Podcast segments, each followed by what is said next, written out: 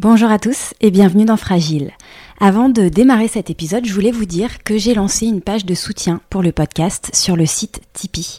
Car pour ceux qui ne le savent pas encore, je réalise ce podcast bénévolement depuis maintenant quelques années. Donc si vous appréciez Fragile et que vous voulez me donner un coup de pouce pour poursuivre l'aventure, sachez que votre soutien est très précieux. Ça m'aidera notamment à financer les frais de production et ça me permettra aussi de vous proposer plus sereinement de nouvelles rencontres insulaires.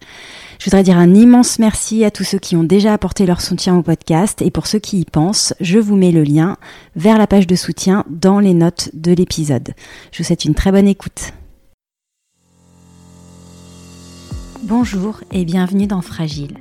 Vous vous souvenez de l'échappée sonore et sensorielle que je vous avais proposée dans un précédent épisode, cette promenade à travers les saisons sur les chemins fous de Porquerolles vous êtes nombreux à l'avoir apprécié, et comme je crois que nous sommes quelques-uns en ce moment à avoir furieusement besoin de nature et d'évasion, je vous propose une nouvelle lecture.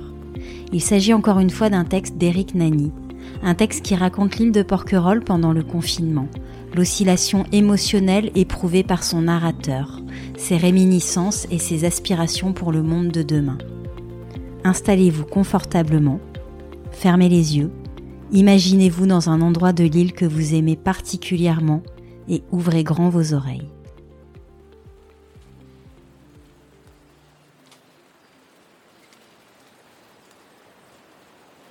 Je vais comme dans un rêve, d'étonnement en étonnement.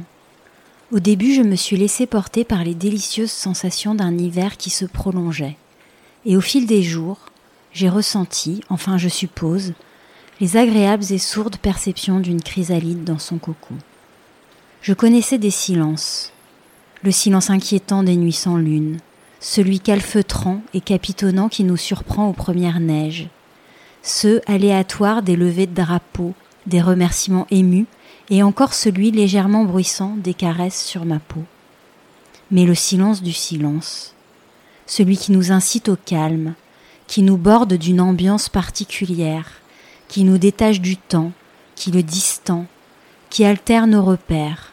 Celui-là, ma mémoire a sans doute retrouvé sa trace dans son passé lointain, et je suppose que les bien plus jeunes que moi, eux, ont été agréablement surpris, émus et séduits par cette nouvelle et belle rencontre avec lui. Dans les journées qui ont suivi, j'ai apprécié les rééquilibres naturels que ces intemporalités provoquaient une certaine lenteur, une sensation de légèreté et surtout une connexion particulière avec la nature. Comme une intime plénitude libérée de tout, une aube nouvelle, un élan dont il nous faut subir le flot, un apprentissage ou une rééducation de l'écoute au chant des oiseaux, au bruit de la vie auquel on ne prêtait plus attention, aux voix que l'on reconnaît parce qu'elles ne sont plus couvertes par celles que l'on ne connaît pas, au moindre cliquetis, aux infimes humeurs du vent pour enfin ressentir les très rares choses où dure l'éternel. Tout animait d'un peu d'ardeur mon esprit contemplatif aux rêves trop souvent interrompus par le clocher qui martèle l'écoulement du temps. J'ai pensé que nous allions retrouver chacun à notre façon, les émotions magiques de notre enfance, recouvrer nos fantasmes de liberté, enfin tout ce qui depuis les années 70 n'était plus dans notre mémoire qu'une chorégraphie d'émotions égarées de génération en génération. Nous allions enfin vivre l'île comme nous l'avions tant de fois entendu être vécue. Mais à trop regarder le ciel, on ne voit que les étoiles, et brutalement le malheur m'a contraint à redescendre sur terre. Adieu perspective d'un été enchanté et bien d'autres plaisirs égoïstes. Comment pourrait-on être heureux parmi nos frères dans la souffrance? Comment ne pas réagir à ces émotions qui nous abîment et nous dévastent à chaque fois que notre conscience est heurtée, quand une guerre fait des ravages, quand le racisme humilie, que l'homophobie insulte ou quand l'indifférence affame les enfants et les plus démunis? Cette empathie qui devait répondre à une nécessité de notre être, nous la perdons peu à peu.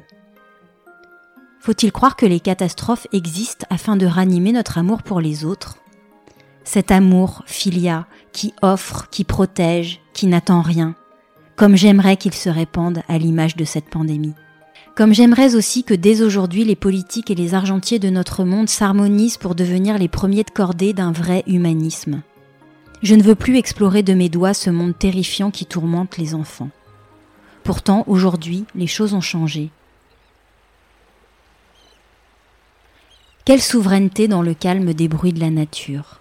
Et si on ajoute la présence du vent et de la mer, on peut s'abandonner avec ferveur à l'idée du perfectionnement de l'homme qui le conduit à vivre avec les émotions de la terre. Devant lui se déroule un autre chemin possible, au milieu de jardins inoubliables, de rivières pleines de vie, de chants durant les nuits étoilées. N'y a-t-il pas autant de bonheur à composer le meilleur des mondes que de recommencer le plus laid? Faut-il hésiter plus longtemps de se défaire de ce passé qui exhale son souffle fade et réaliser enfin le bonheur de l'homme par lequel la nature poursuivra son propre bonheur, comme une pluie qu'elle aura patiemment attendue?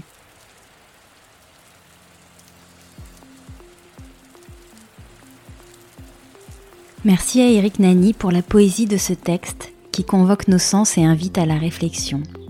Pour celles et ceux qui voudraient découvrir les précédentes lectures proposées dans le podcast, rendez-vous sur fragileporquerolles.toutattaché.com. Je vous mettrai les liens dans le descriptif de l'épisode ainsi que le texte. On se retrouve très vite. À bientôt!